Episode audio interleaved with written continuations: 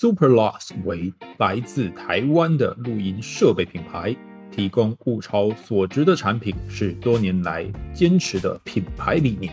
最近推出的 Superlux 一四三幺 U 是一支 CP 值极高的 USB 麦克风，以亲民的价位提供目前市面上最高规格的麦克风，音讯解析度高达二十四 bit，一百九十二 K 赫兹。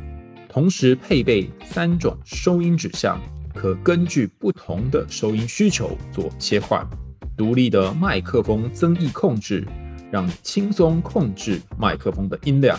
搭载音量及混音比例控制的专用耳机孔，能及时监听你的声音与电脑的音讯。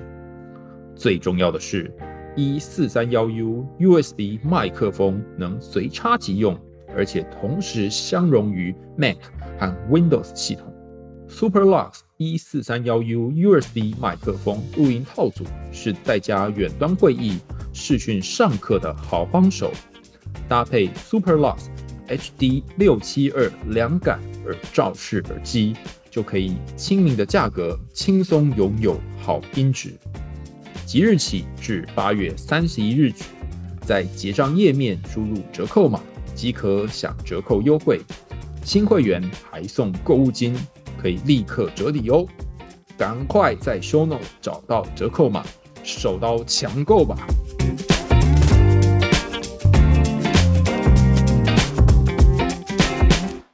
小暖，嗨，欢迎来到我的森林，我是很可爱又很可口的海苔熊。海苔熊心里话，在这里陪着你。各位听众朋友，大家好，欢迎回到海苔熊心里话，我是海苔熊。今天要跟大家分享这个故事呢，超级长的。我在整理稿子的时候，总共五页之多，读到后来会有一种感觉。那至于是什么感觉呢？我就先卖个关子。大家可以先找一个舒适的地方，好坐下来，或者是躺下来，因为会蛮长的一个故事，这不是普通的长。等一下我在念的时候，你可以感觉一下这个状态，就是你的心情的变化。那这个故事呢，我特别推荐给那些对于某些事情有些成瘾的人，比方说是食物成瘾、性爱成瘾，或者是网络成瘾等等。倘若你对你的呃生活当中的某些面向有些成瘾，可能这个故事就会给你一些很特殊的启发。好喽，那我们要开始这个故事喽。这个故事叫做《渔夫和他的妻子》。从前有位渔夫，他和妻子住在海边一个肮脏简陋的小渔舍里。渔夫每天都去钓鱼，他总是钓啊钓的，没有一天休息。有一天，他拿着鱼竿坐在海边，两眼望着清澈的海水。突然，鱼竿猛然的往下一沉。他把鱼竿拉上来，发现上钩的是一条很大的比目鱼。谁知道比目鱼竟然对他说：“渔夫，我求你放我一条生路好吗？我不是什么比目鱼，我是一位中了魔法的王子。你要是杀死了我，对你有多大的好处呢？我的肉也不会对你的口味的。请你把我放回水里，让我游走吧。”渔夫说：“哎。”你不必再多说了，一条会说话的比目鱼，我怎么会留下呢？说着，他就把比目鱼放回清澈的水里，让比目鱼立刻流走了，身后留下一条长长的血的痕迹，就是流血的那个血。随后，渔夫回到他的小屋子，走到妻子旁边，他的妻子问他说：“哎呀，老公啊，你今天什么也没钓到吗？”渔夫回答他说：“钓到了。”怎么说呢？我钓到了一条比目鱼，可是他说他是一位中了魔法的王子，我就把他给放了。妻子问说：“哎呀，难道你们没有交换什么愿望吗？”丈夫回答：“没有啊，我该提什么愿望呢？”妻子说：“哎呀，我们住在这样一间小房子里，实在是受罪呢。你说应该得到一栋漂亮的别墅是吧？你赶快去告诉他，我们要一栋别墅。”他肯定会满足我们愿望的，丈夫说。可是我都已经放他走了，我怎么好意思再去跟他提什么愿望呢？妻子说：“你抓住了他，又放走了他，他肯定会满足我们愿望的。快去吧，快去吧。”渔夫虽然不太愿意去，可是又不想要惹妻子生气，于是就到了海边。他来到海边的时候，海水绿的泛黄，也不再像以往那样平静。他走了过去，站在海岸上说：“比目鱼啊，比目鱼，你在大海里，请你好好的听我说。我捉你放你，没有提愿望，但是老婆对此不饶又不依我。”那条比目鱼果真朝他游了过来。问他说：“那么他想要什么？”渔夫说：“我老婆说，我应该向你提出一个愿望。她不想再住在那个小屋子里了，她想要一栋别墅。”比目鱼说：“回去吧，他已经有一栋别墅了。”渔夫便回家，看见原本破破烂烂的渔舍，直接变成一栋别墅，而妻子正坐在门前的一条长凳上面。妻子一见到丈夫回来，就拉着他的手说：“快进来看一看，这样的生活不是比以前好多了吗？”随即，他们进了屋。别墅里面有一个小小的前厅，还有一个漂亮的小客厅，一间干干净净的卧房，还有一间厨房的食物储藏室，里面都摆放着必备的家具，餐具也一应俱全。还有一个养着鸡鸭的小院子，和一片长满蔬果的小园子。妻子说：“瞧，不漂亮吗？”丈夫回答说：“嗯，漂亮，我们就住在这儿吧，快快乐乐的过日子吧。”妻子说：“这个嘛，我还要想一想。”他们随后吃了晚饭，就上床休息了。这样的生活过了一两个星期。有一天，妻子突然说道：“老公啊，这个房子太小了，院子和后院也太小了。”那条比目鱼可以送我们一栋更大的房子吗？我想要住在石头建造的大宫殿里。哎，你赶快赶快去找比目鱼嘛，去找他嘛，叫他送我们一座宫殿。丈夫说：“哎，老婆，这个别墅不是已经够好了吗？干嘛非得住宫殿呢？”妻子回答说：“胡说，反正你去找比目鱼，他会满足我们这个愿望的。”丈夫说：“不行啊，老婆，刚刚比目鱼送给我们一栋别墅。”我实在不想再去找他，他会不高兴的。妻子大声的回答说：“去吧，去吧，快去吧，他办得到啦，而且他也乐意这么办，快去啦。”渔夫的心情很沉重，他低声自言自语的说：“哎，这不应该呀。”可是他还是去了。他来到海边的时候，海水不再是绿的泛黄，而是已经变得浑浊不清，时而深蓝，时而深紫，时而灰黑。不过仍然很平静。渔夫站在岸边说：“比目鱼啊，你在大海里，恳请你好好听我说。我捉你放你，没有提愿望，但是我老婆对此不饶，而且又不依我。”比目鱼又出现了，他问说：“那么他想要什么呢？”渔夫害怕的说：“唉，他想要住在一个用石头建造的宫殿里。”比目鱼说：“回去吧。”他现在正站在宫殿面前呢。渔夫于是回家，心想着赶快到家吧。走到了原来他家的地方，一看，那里真的矗立着一座用石头建造的宫殿，非常宏伟，非常壮观。老婆站在台阶上，正准备要进去，一见到丈夫回来，就拉着他的手说：“快快跟我进去。”他和老婆一起走了进去，只见宫殿里面的大厅铺了大理石。众多的仆人伺候在那里，为他们打开一扇又一扇的大门。宫中的墙壁彩色艳丽，精美耀眼。房间里摆着许多镀金的桌椅，所有的房间都铺了地毯，桌子上面也摆满了美味佳肴和各种名贵的东西。屋后还有一个大院子，院子里面有马厩、牛棚，还有不少的马匹和母牛。一辆富丽堂皇、一辆富丽堂皇的大马车就停在那里。除了院子，还有一座美丽的大花园。花园里面开满了万紫千红的花，生长着不少名贵的水果树，还有一座占地两英里长的公园，里面有鹿、野兔，还有各式各样的动物。只要你能够想到的动物，里面通通都有。妻子说：“看，不漂亮吗？”丈夫回答说：“漂亮啊，当然漂亮啊，这样够好了吧？我们就好好的住在这座美丽的宫殿里。”总该心满意足了。妻子说：“这个嘛，我还要想一想。不过呢，现在应该上床休息了。”说完，他们就去睡觉了。第二天早晨，妻子先醒来，这时正是黎明的时刻，她坐在床上，看着眼前的田野，一望无际。她用手肘捅了捅丈夫的腰，然后说：“老公啊，起床吧，快点来到我窗前来看。哎，你看一下，我们难道不可以当这个国家的国王吗？当那个真的国王？赶快去找比目鱼，说我们要当国王。”丈夫说：“哎呀，老婆啊，我们干嘛要当什么国王呢？我才不想当国王。”妻子说：“喂，你不想当，我想当啊！你赶快去找比目鱼嘛，告诉他说我必须当国王。”丈夫嚷嚷着说：“哎呀，老婆啊，你干嘛当什么国王啊？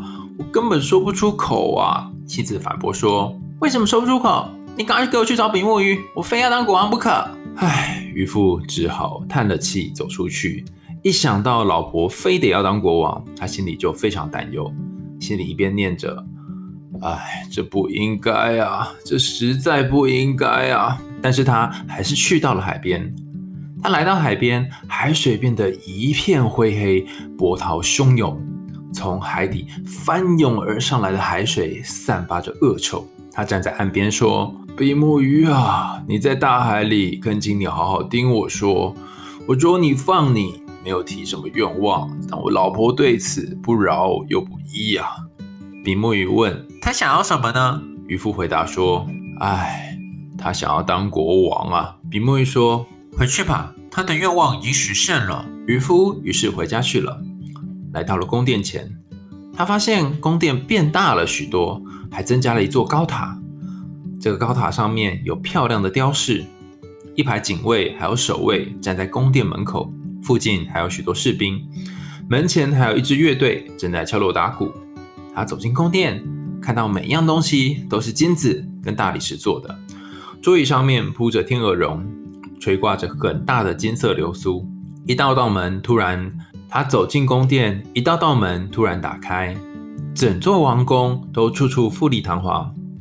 他的老婆就坐在镶嵌着无数钻石的宝座上，头戴着一顶宽大的金色皇冠，手握着一根用纯金和宝石做成的王杖。在宝座的两旁有六名宫女依次排开。渔夫走上去对他说：“哎，老婆，你现在真的当上国王了吗？”妻子回答说：“对呀，我现在就是国王了。”渔夫站在那里，上下打量着妻子。过了一会儿，说：“哎，老婆，如今你当了国王，多么称心如意啊！往后我们不再需要什么了吧？”妻子回答说：“那可不行，我已经感到无聊了。你赶快去找比目鱼，说我要当整个帝国的皇帝。”丈夫说：“哎呀，老婆，你干嘛当皇帝呢？”妻子说：“你赶快去找比目鱼啦，说我要当皇帝。”丈夫回答说：“啊，比目鱼没办法让你当皇帝啦。”我也不想要对他提出这个愿望。整个帝国就一个皇帝，比目鱼哪能够随随便便让谁说要当皇帝就当皇帝呢？妻子听了，大声的骂他：“你说什么？我就是国王，你不过是我的丈夫而已。你去不去？你马上给我去！他既然可以使我当上国王，就能够使我当上皇帝。我一定要当皇帝，当皇帝！马上给我去！”丈夫不得不去。他走在路上的时候，心里感到非常害怕，一边走一边想。唉，这样不会有好下场的。要当皇帝，脸皮实在是太厚了，到头来比目鱼会生气的。他就这样一边想一边走，来到了海边。只见海水一片墨黑色，浑浊不清，不仅汹涌翻腾，泡沫飞溅，而且旋风阵阵。渔夫感到心惊胆战，不过他还是站在海浪上面说：“比目鱼啊！”你在大海里，恳请你好好听我说。我捉你放你，没提愿望。老婆对此不饶又不依啊。比目鱼问他说：“他想要什么呢？”渔夫回答：“哎，他想要当皇帝啊。”比目鱼说：“回去吧，他已经当上皇帝了。”于是渔夫往回走，到家一看。整座宫殿都由研磨抛光的大理石砌成，石膏浮雕和纯金装饰四处可见。宫殿门前，士兵们正在列队进行，号角声、锣鼓声震耳欲聋。在宫殿里，男爵、伯爵走来走去，纯金制造的房门为他一道一道的打开。他走近一看，妻子正坐在宝座上，宝座用一整块金子锻造而成，有数千英尺之高。他头戴一顶宽大的金皇冠，足足有三码那么高，上面镶嵌着无数的珠宝。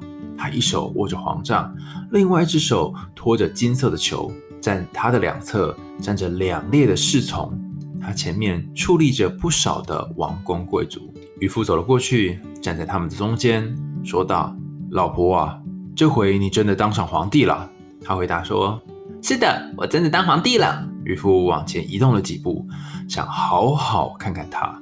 看了一会儿，他说：“哎，老婆，你当上皇帝。”这真是太妙了！突然，妻子对丈夫说：“哎呀，你还站在这里发什么呆呀？现在我当上了皇帝，可是我还想要当教皇。你赶快去跟比目鱼说，我要当教皇，我要当教皇。”渔夫说：“哎呀，老婆啊，你到底还想当什么？你当不了教皇的。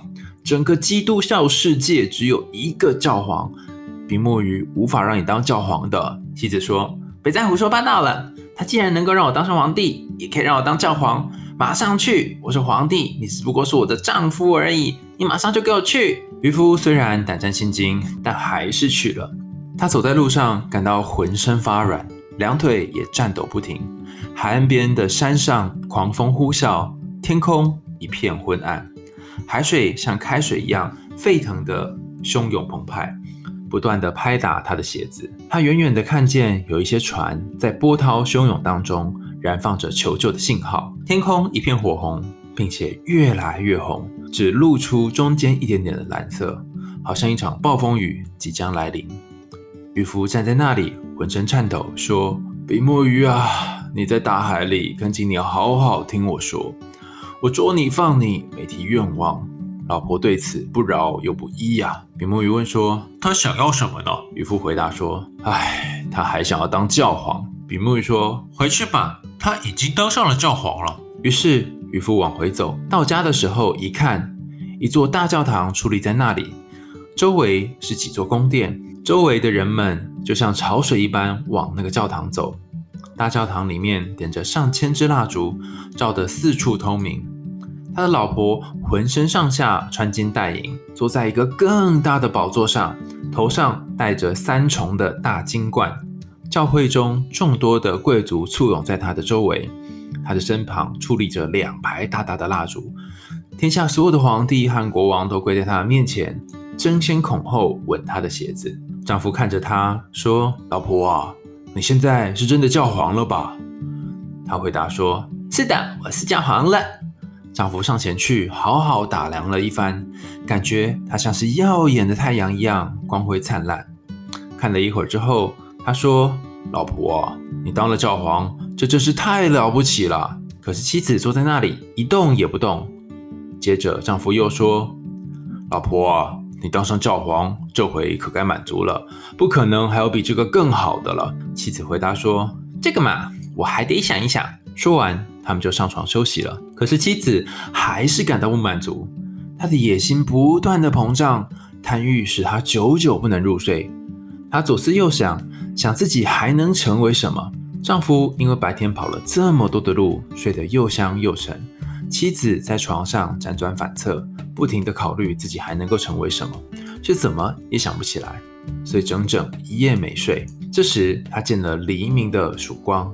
一下子从床上坐起身来，然后望着窗外，他看见一轮红日冉冉升起，忽然产生了一个念头：哈哈，难道我不该对太阳和月亮发号施令吗？于是她用手肘捅了捅丈夫的腰，说道：“哎，你赶快起来，赶快起来，去找比目鱼，告诉他说我要控制太阳跟月亮。”丈夫睡得迷迷糊糊，一听到这句话，吓得从床上滚了下来。他以为是自己听错了，就揉揉眼睛，大声地说：“呃呃，老婆，你说什么？”老婆说：“老公，要是我不能够对太阳和月亮发号施令，要他们升起就升起，要他们落下就落下，这样的话，我就没有办法睡着了。”她用非常凶狠的眼睛盯着丈夫，吓得她丈夫不寒而栗。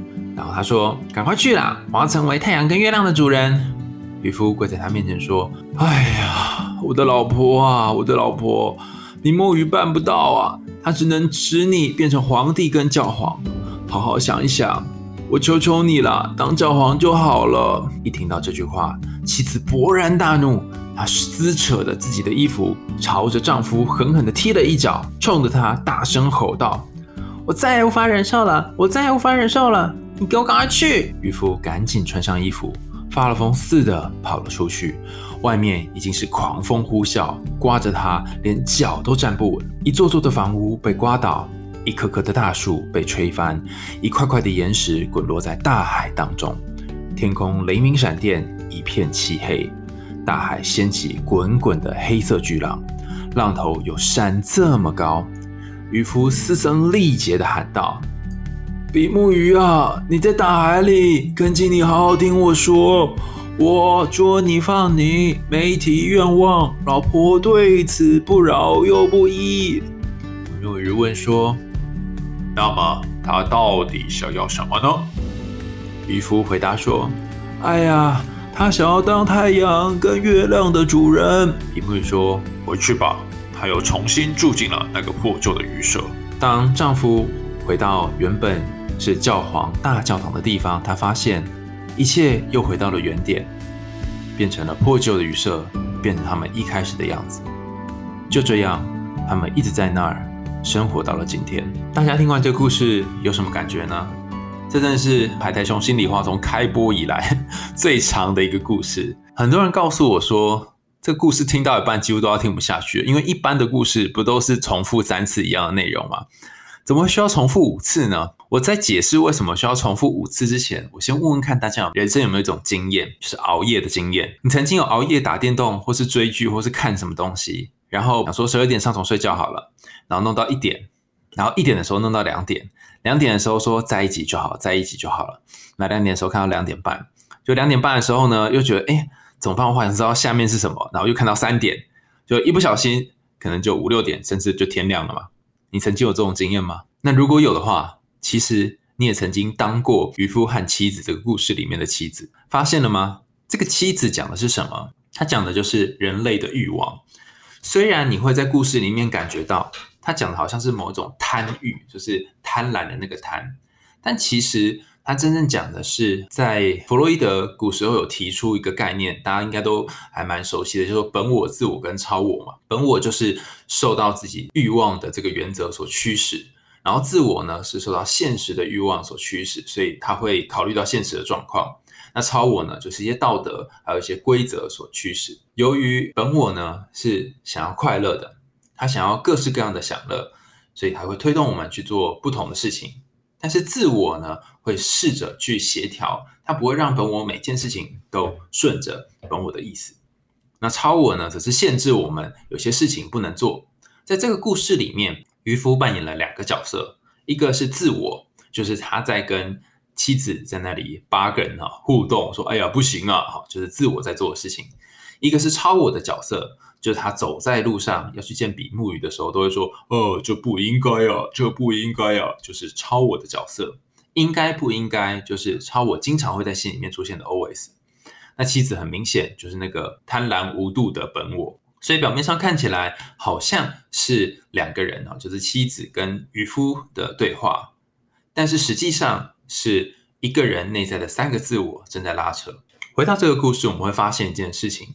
就是我们人生好多时候都是有这个三个不同的自我在拉扯。我看到这个故事呢，是在一本书叫做《解读童话心理学》，那里面的作者李旭呢，他透过一个方法来分析渔夫人格的两面。渔夫的人格呢，有一部分是本我啊，就是那个贪婪的妻子，还有一部分呢是自我。那自我在有一个部分呈现非常的明显，就是大家看到他钓到比目鱼的时候，把比目鱼放走，因为他想到会说话的比目鱼更不会有人买嘛，所以他是符合现实的原则。那另外超我，就我们刚刚讲那个很多很多的应该所出现的这个故事的场景很有趣哈。李旭他引用了呃另外一个心理学专家叫做朱建军他提的一段话，他说海边呢是陆地跟海洋的交界处，通常象征着意识跟潜意识之间的交界。那这里这一段代表是什么呢？就是说，有些时候我们内在会有一股动力，然后这个动力会一直推我们去做某件事情。我不知道大家有没有一种经验，就是说，哎，我不知道为什么就很想做一件事，很想吃一个东西，我很想见一个人，我对一个人有强烈的这个吸引力。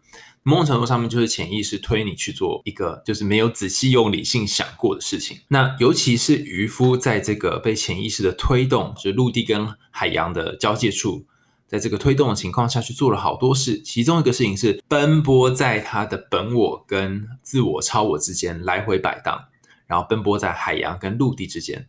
另外一件事情是，其实大家仔细看，这个渔夫的工作是捕鱼哦。那什么样的人会去捕鱼呢？其实鱼在我们之前很多次的故事里面都有提到鱼这个角色，大家有兴趣可以去翻翻前几集的故事哈。其实可以先考考大家，鱼代表什么意思哈？鱼呢，就是有一个其中的象征叫做财富，所以我们会说年年有余。然后我们每年过年吃饭的时候也会有鱼在桌上哈。鱼就是谐音是剩下来的意思嘛。如果你每年都可以剩下钱，就代表你很有钱。好，所以鱼既然是财富的象征。鱼既然是财富的象征，就代表这个渔夫呢，他对于钱或者是对财富有强烈的渴望。那什么是捕鱼呢？捕鱼就是把网子丢到海里，然后让所有的鱼，啊，大的小的，都从这个网子上面捞上来。跟钓鱼不一样，钓鱼需要技术，需要等待，需要耐心。但捕鱼，你只要噗丢下去，然后你就会获得一大堆鱼货。渔夫的本性其实他就有一点点贪婪的成分在里面，再加上他有一个非常非常贪婪的妻子。那这一段故事讲的，除了我们可以反映刚刚讲那个熬夜的状况之外，还有一件事，我觉得也非常值得跟大家分享哈。我大概在大学的时候认识一个朋友啊，那他的性生活非常的混乱，跟不同的男生有很多的关系，他自己也觉得他很不喜欢自己这样，就是跟不同的人有性关系。可是他每一次不论跟谁在一起，他都觉得很空虚，然后心里好像有个洞。他很讨厌自己每一天哈，每个周末都跟不同的人约炮，但是他同时又很渴望这种和不同人接触的感觉。每次他只要是一个人的时候，他就觉得寂寞。但你跟人约炮、跟人在一起、跟人发生性关系，他就觉得那个连接跟拥抱的感觉好像很真实。他似乎真正存在这世界上。然后，当他结束了性关系，或结束了今天的这个约炮之后，回到家，他又感觉那个寂寞感受上来了。于是，他会再上交友软体，再去约下一个人。就这样子反反复复过了好长的一段时间哦。那个时候还没有交友软体哦，应该是交友网站哈。他就在那个网站上面在约其他人。过了很长很长一段时间，他都觉得他好累哦，好辛苦哦，然后一直找不到一个可以停下来的点。但他同时又觉得自己。很难受，然后很不喜欢自己这样。那那个时候我一直不能理解，到底讲的是什么？为什么他需要做这样的事情？那一直到我后来念研究所，我念到了跟成瘾，就是 addiction 有关的文献，我发现了一件事。这件事情在讲的是什么是成瘾呢？成瘾就是想要大于喜欢，你想要的东西多于你喜欢的东西。那听起来有点模糊啊，什么叫做想要跟喜欢哈？我们先讲一下什么是喜欢。喜欢是指你在做这件事情的时候，你很享受过程，你很快乐，然后有满足感。想要是指你会无法停止的，很渴望的做这件事。但在做的时候，你不一定有快乐感觉。在大脑里面，想要、喜欢、不喜欢、不喜欢也不讨厌，哈，讨厌这几个区域其实是在类似的一块，哈。他们在呃老鼠的实验当中把这一块切开来看，然后发现这几块有很多的重叠。所以有些时候你会对一个人又爱又恨，有些时候你会对一个东西好喜欢好喜欢，但喜欢到某种程度之后，你突然又会觉得无聊，哈。这就是为什么会发生这样的事，因为大脑里面这几个区块是混杂在一起的，有一部分的重叠。好，那我们回到这个上瘾 （addiction），什么叫做想要大于喜欢呢？当你对一个东西的感觉，你大概不再那么喜欢它，不再那么享受其中，可是你会不停的想要去点开它，把它拿出来用，或者是想要拥有它。这时候就是有一种巨大的想要，可是这个想要并不会让你更快乐。在我前面举的那个大学朋友的例子，他就是陷入这种状况，每一次约炮他都觉得空虚，可是每一次他无法停止。每一次他都很想要，很想要有人可以跟他连接，然后很想要有人可以跟他发生拥抱，然后在一起这样的关系。可是每一次，每一次，他又觉得在这过程当中，他并不是那么享受，他只是想要这个东西。那如果讲到这里还听不懂的话，我讲一个很简单的例子，是我最近就是自己经历了。前阵子为了讲一个网络成瘾的讲座哈，大家可以上网搜寻一下哈，身心灵花园哈，是华人心理治疗基金会举办的一个讲座。那那时候我就是为了准备这个讲座呢哈，我就呃去玩了一个网络游戏，我想体验一下什么是网络成瘾。那我下载一个游戏，游戏名字我就不讲了，避免大家也成瘾哈。这个游戏呢，它有一个特点，就是每一天你登录，它都会送你登录的礼物跟奖励。然后你如果有一天没登录，你就不会得到这个奖励。连续登录还可以得到连续登录奖励。然后当你在游戏里面用游戏里面的金币买了一个武器或一个物品，它还会有消费奖励，就是你买了，它就给你一个奖励。这奖励小到游戏里面的金币，或者是游戏里面的武器物品，或者是其他的东西等等，各式各样都有。那当你在这个游戏里面玩了十分钟，它会给你一个奖励；三十分钟也给你一个奖励。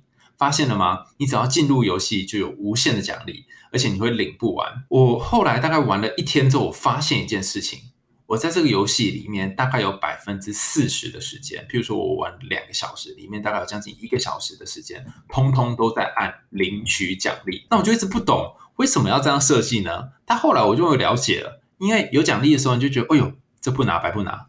然后觉得，诶，这样也还蛮不错的，然后就拿了。甚至我有些时候半夜已经准备要去睡觉，我还会点开游戏哦，就为了干嘛？为了领那个奖励。但大概玩到第一周、第二周之后，我就有一种感觉，就其实我没有很喜欢这个游戏。玩的时候呢，我也觉得无聊，可是我就是会不知不觉的点开它，然后不知不觉大拇指就会按下去那个奖励。那如果你没有玩游戏的经历，我最后再举一个例子。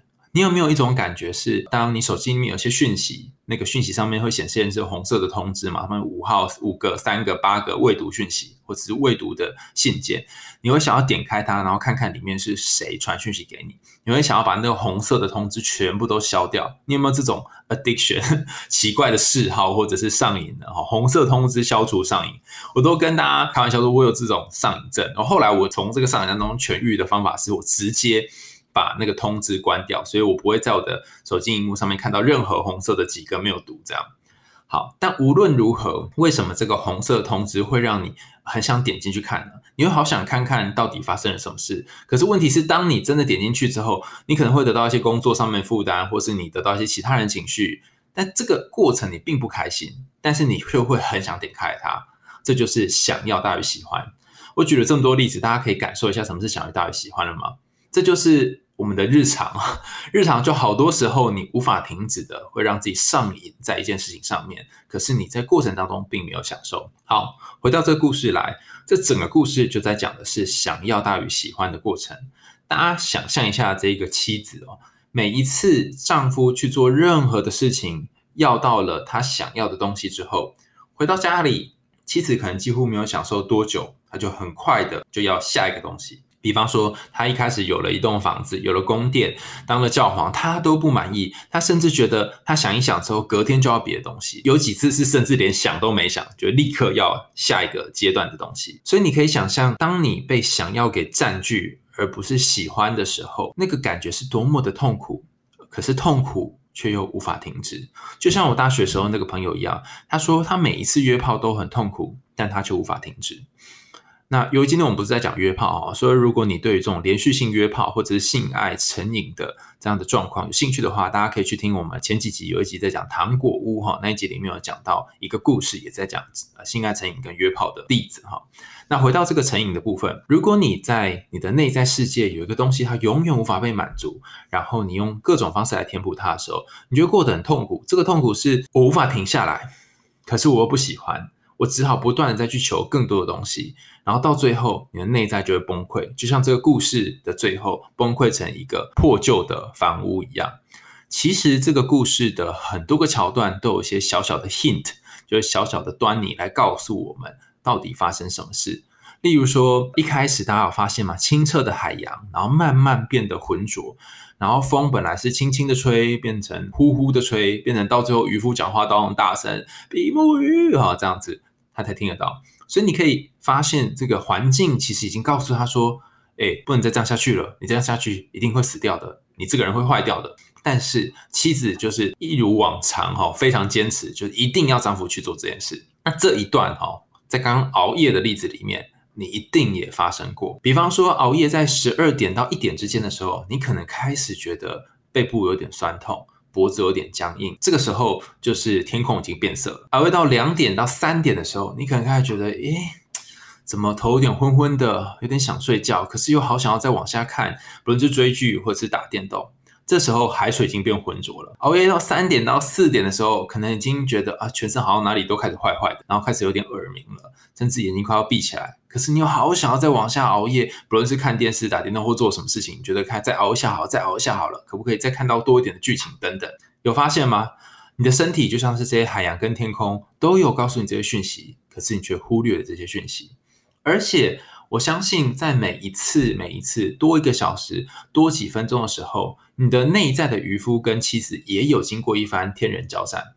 例如说，好了啦，去睡觉了，不行，我还要再多玩一下。好了啦，可以了啦，再一个小时已经很多很多时间了，不行，再一下下就好了，再一下下就好了。有发现吗？这就是你内在的妻子跟内在的渔夫。如果你这个人是不熬夜的人，我最后再讲一个例子，让大家知道这个状况。这状况是你曾经有喜欢一个人或很在意一个人过吗？不断的去看他的讯息，追踪他的 IG，甚至去看 IG 谁按他的 IG，听得懂吗？谁追踪他，谁看他的文章，甚至你还看看他文章的人看什么文章等等哈。你做了好多这种事情，在这过程当中，其实你一点也不开心，可是你却无法停止。这也是一种想要大于喜欢。那每一次你在做这件事情的时候，你可能充满罪恶感。就像渔夫去拜托比目鱼的时候，也是觉得这不应该呀，这不应该呀，好，道德上面觉得无法接受，然后觉得啊，怎么可以这样呢？就像你偷看他的手机讯息，你偷偷在他洗澡的时候去点开他跟谁对话是一样的，你内心一定充满非常多的渔夫，但是你还会忍不住的做这样的事情。做的时候你也没有快乐，你很多时候是自己心里面觉得卡卡，可能很多时候还会担心被发现或担心会被处罚。就像每一次渔夫走在路上的时候，会很担心比目鱼生气一样。但你能不能停下自己做这件事呢？没有办法。每一次你还会忍不住的去查看他的讯息。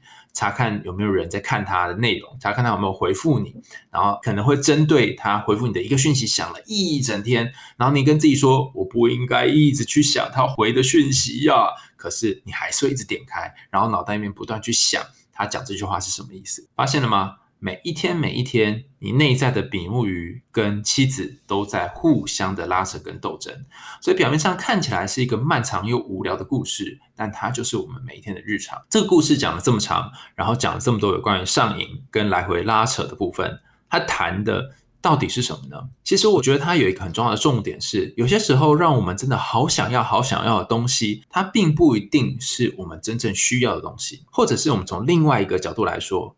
有些时候，我们在现实生活当中，这根本不需要的东西，在心灵上面却是极度需要的东西。比方说，我遇过一些呃忧郁或者是身心状况不太好的朋友们，他们每一次来，不论是来诊所看诊，或者是呃我身边有些朋友，就是也是有类似的状况，他来见我的时候，都会提着。L V 的包包，或者是开名车，那不是说用这些名牌货的人就是身心空虚哈，而是他们同时在使用这个很贵的东西的过程，他们也会告诉我说，我拥有了这些，但是并不快乐，可是我又需要这个东西，因为我无法放下。那他需要到底是什么呢？所谓的心灵上面极度需要，意思是说我真正要的不是这个物品本身，我真正要的不是这个包包本身。我是希望能够透过这个物品的闪闪发光，这物品的昂贵，来向别人炫耀，借由这个炫耀来满足内心的一种空虚。这种做法会让一个人越来越不容易满足，甚至想要支配更多东西，就像是故事里面的妻子一样。可是，当你一开始踏入了这个混沌的领域，或是这个地狱之后呢，你就会陷入其中不可自拔。你可能甚至会想要控制你身边的人，控制你的伴侣。控制很多很多事情，你就越来越贪婪。我在讲这件事情的时候，其实我想到我的呃督导呢，曾经跟我讲过一句话，他说有一些人、有些个案，或是有一些当事人，他们会去选择跟一些名人或者是一些非常厉害的、很有钱的人在一起，然后想要追求他们，或是跟他们当伴侣。那并不是因为他们真正喜欢这些人，而是因为他们对自己好没有自信，他好希望。自己有一部分也可以变得跟这些厉害的人一样，所以每一次当他们在靠近这些大师、老师、名人的时候，他都有一种沾光的感觉，很像佛光普照在他身上，所以他也觉得自己稍微有自信一点点，然后觉得自己稍微好一点点，喜欢自己一点点。